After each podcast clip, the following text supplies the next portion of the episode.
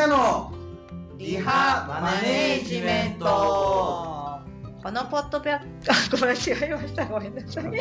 このポッドキャスト番組は、作業療法士でファイナンシャルプランナーの小山さんを迎えて、この間噛まないとか言うからですよ。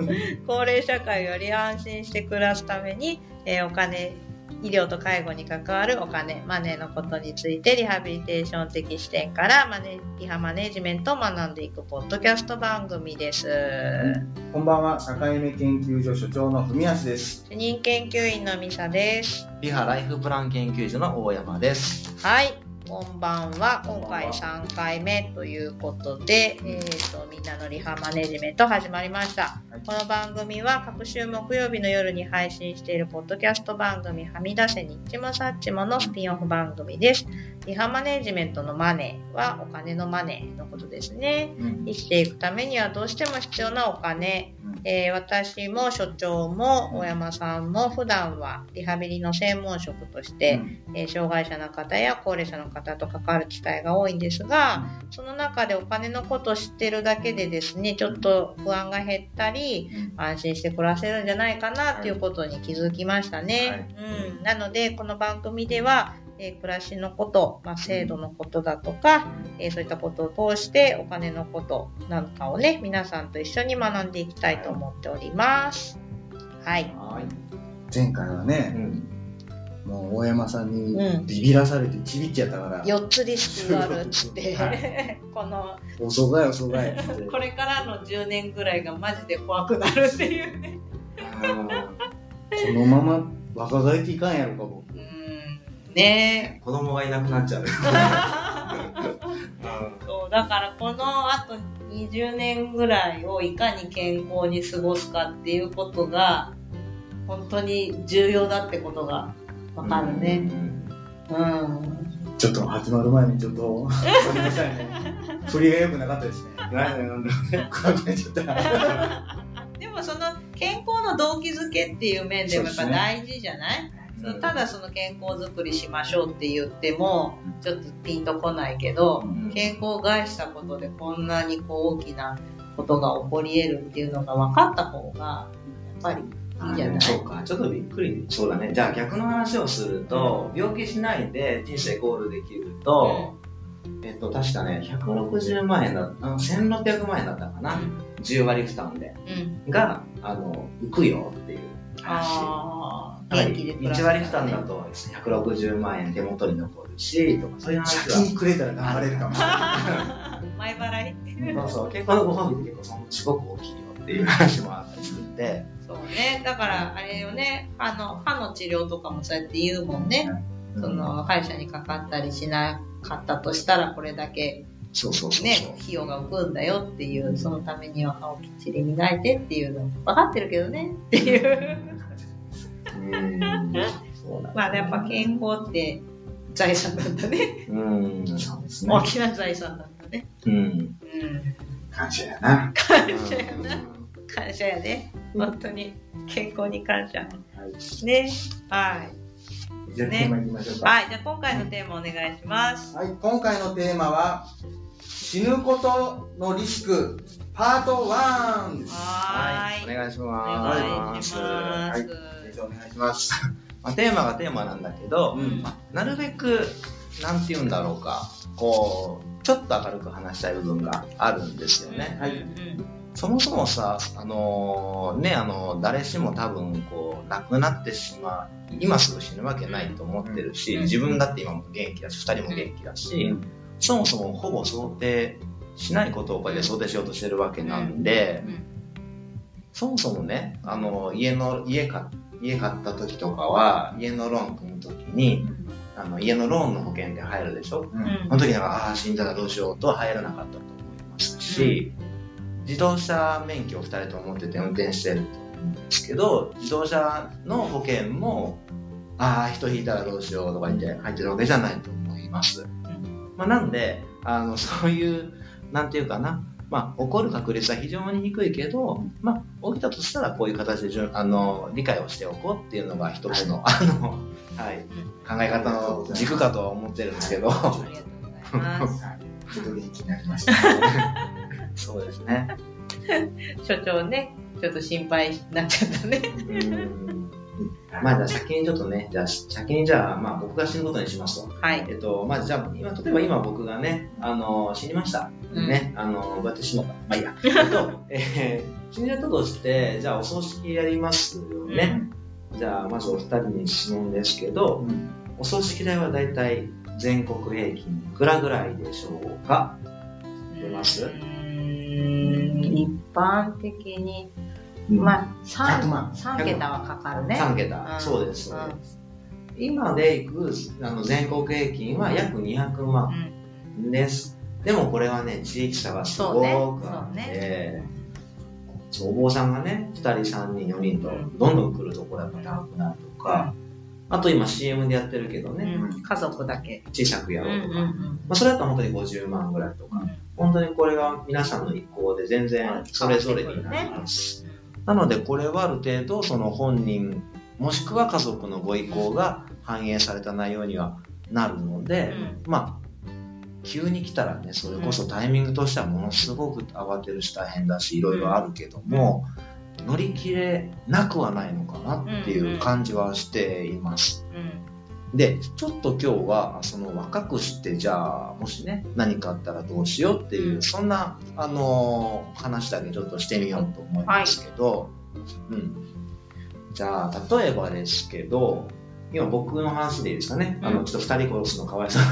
僕は死んだ方がいいので、じゃあ僕今、ちょっと軽く自己紹介すると、僕今37なんですね。うん、今年8です、うん。で、子供が3人います。子供3人います。で、まあ奥さんもいます。で、奥さんは、まあ、あのー、なんていうかな、あの、自営業みたいな形で働いていました。うん、なので、あの、厚生年金ではないですね。うん、はい。僕は今、あの、会社員なんで、うん、まあ、あの、公務員、あの、なんていうかな、あの、公務員じゃないや、えっ、ー、と、厚生年金がもらえるような形になってます。じゃあ、僕が今、もし死んじゃったとしますと、子供3人いますと。で、これ知ってる人が知ってると、僕の年収バレちゃうから、ちょっと若干濁濁していますが、じゃあ、例えば僕が死ぬとすると、子供が3人いるんですよ。で、子供の数に応じて、まずは、老齢基礎年金っていうね、うん、あの老齢、ごめんなさい、小えーと、遺族基礎年金っていう、うん、そう、ちょっと遺族年金の話なんですけど、遺族基礎年金っていうものが入ります。それにプラスして、会社で働いてる分の遺族厚生年金っていうのが出るんですね。で、この2つが合わさると、大体1ヶ月で、ちょっと濁していますよ。うん、あの、大体15万円ぐらいです。うん、大体ね。大体ね。はい。僕がもし今死ぬと、まあ、あの、子供がある程度大きくなるまでは、毎月僕の妻に、えー、15万円が、うん、えー、あの、送られますと。これ下の子が何歳になるまでとかですか？はい、18になるまでです。うんはい。なので、長男が先に18人となるじゃないですか。うん、そうなったら2人分のお金になるわけですよ。なので、だんだん減っていくっていう感じですね。3人だから15万そう。3人プラス、まあ僕の架空の年収で15万。うん、15万ちょっと実は高いですね。うん、ちょっと年収いい人に、いい人あの、ちょっとごめんなさい、背伸びしちゃったんですけど、本当はもっと低いです。で、まあ、ちょっと言い過ぎるとバレちゃうんでね、うん、あの、着色してますけど。なので、はい、子供が18歳になるたびに、ちょっとずつ減っていくってことですね、はい、そうです、そうです。子供の数に応じてっていうやつですね。はい。まずこれ知らない人は結構多いですよ。多いと思う。全然知らない。死んだら大変でしょって言って、例えば生命保険入りますっていう人は多いんですけど、うん、まず国がね、どういう支援をしてくれるのとか、うん、あとマイホーム持ってる人だと、うん、まあ、団体信用生命保険、団信っていうのに皆さん大概入りますから、ローンがなくなりますよね。そうですね。大体皆さんローンで月何万円で取りますかっていうと、10万円ぐらいでしょうか。ね、この瞬間だから25万円とか入ってくるわけですよ。うん、25万円ももらえる形の生活のスタートとして、じゃあどういうふうに今後の家計を、リスクを担保していきましょうっていうのが出発点なんです。うん、なので、何が言いたいかっていうと、あのー、まあ、何かあったら心配だから、ね、とりあえず保険なり、ローンなり準備やっとこうじゃなくって、もしこうなったらそもそもこう制度としてはこういう支援が僕たち受けれますと、その上で足りるか足りないかを一回冷静に見つめてみて、自分たちで必要な保証額を考えたらいいんじゃないでしょうかっていうのがこう一番大事なことだと思ってる。なるほど。そもそもここからスタートして考えないもんね。そうなんですよ。ゼゼロだと思っちゃう。ゼロだと思ってお父さんいなくなったら収入ゼロって思っちゃうもんね。ゼロだと思っちゃうでしょ。うん、まあ、家のローン組んでる場合だと、まあ、25万なりね、22万なり、いくらか分かりませんけど、それ、それぐらいが、まず、奥さんに入るわけね。うん、で、じゃあ、例えば子供の、子供がいたとしたら、どうしよう。うん、大学卒業するまでぐらいは、面倒見ないかんかなとかでね。例えばじゃあ、25万だと足りるかなで、ここで例えば、ね、ミサさん、ね、働いてますよね。そう、奥さん働いてるパターンなんですよ。うん、奥さんが月、例えば30万稼ぐ人だったら、うん、まあ、例えばね、お父さんいないから、ちょっと仕事に制限かけたとしても、それでも月25万作れたとしたら、50万の生活じゃないですか？そうなると死亡書いりますか？とかね。そうなってくるんで、なんかその、よくわからんものに対して、どうしよう、とりあえずなんか準備しなきゃいかんなっていうのは、ちょっとその、ね、あの、木を見て森を見ずになっちゃってる気がするので、そうそう、まあ、まずは制度をしっかりね、あの、知っておくと安心かな。これはもう僕らリハビリテーション業界もそうだと思ってるんですよ。いや、大事ですよ。そうなんです、そうなんです。で、あの、これ今、例えば僕ね、旦那さんが死んでしまった場合の話です。うん、逆考えたことはあんまりないかもしれないんですけど、本当のピンチは実は奥さん亡くなった時なんですよ。うん。なんでかわかります？だって大黒柱が残るわけでしょ残ります、残ります。うん。よくあるのが、日本はじゃあローン、ちょっとローンのね、話もあるんですけど、どっちで組んでますかっていうと、まあ、旦那さん名義で組んでるところ多いですよね。奥さん名義になってるところもあるけど、比率はもう旦那さんの比率がすごいはずですね。あ、気づいちゃった。そうか。気づいた。すみません。それ気づいた。あ、もう言ってくれていいですかいや、いいですよ。なので、あの、もし奥さんが死んだとしてもローン残るんですよ。うん。そうです残っちゃうんですよ。そういうことで、なおかつ、日本っておかしな国で、旦那さんに死亡書を入れときゃいいもんでって言って、うん、旦那さんにさらに死亡書も二重にかけてるんですよ。ローンの保証と、家の保証と自分の死亡書を両方かけてて、旦那さん死ぬと奥さんも、おおってお金降りてくるんですけど。奥さんの死亡保証がないのか。そうなんですよ。なんで、奥さん死んだら、子供さんがいるうちだけは、その子供の年金入りますよ。うん、障害ね、あの、障あの遺族合成年金、遺族基礎年金入りますけど、それだけなんですよ。で、子供さんが18歳超えた瞬間に、実は旦那さんには入らないんですよ、お金は。1円も。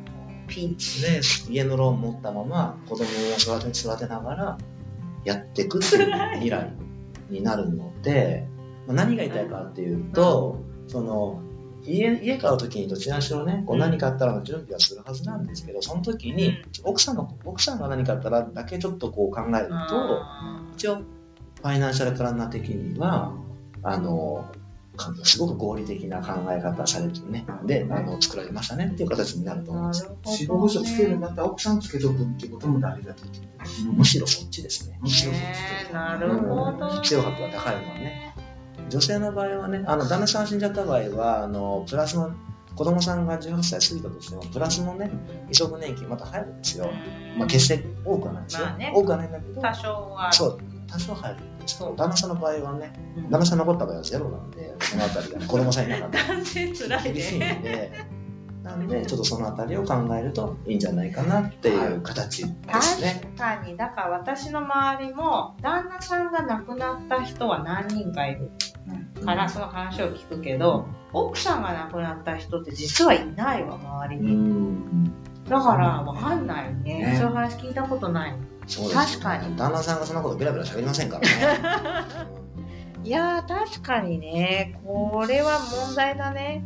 そうだな。うん。これだ。お父さんが死ななあかんお父さん、そうじゃないか。そしたらなんかちょっとね、ちょっと悲しいことになっちゃうけど、いやでもこれは若い人は知っといた方がいいよ、絶対。そうですね。これから結婚しようと思う人とか、結婚したばっかりで、マイホームどうしようとか、考えてる人ほどやっぱこういうの知っとかないと。そう。うん、一応今、あの家のね、金利がすごく安いから、割と若いうちにマイホーム買う、買う人がね、結構増えてるんで、ちょっと次回は、その、マイホームの買う時のローンとかね、うん、住宅ローンとかこの辺りについてちょっとお伝えしていこうかなと思ってます。うん、ちょっと、ちょっともう早くもすごく身になる話を聞けたと思っております。さらっと今日は難しいなということで、はい、許してください。はい、ありがとうございます。はい、え番組ではですね、リスナーの皆さんからご感想やご質問をメールで募集しております。メールの宛先は、さかいめ .st.gmail.com 境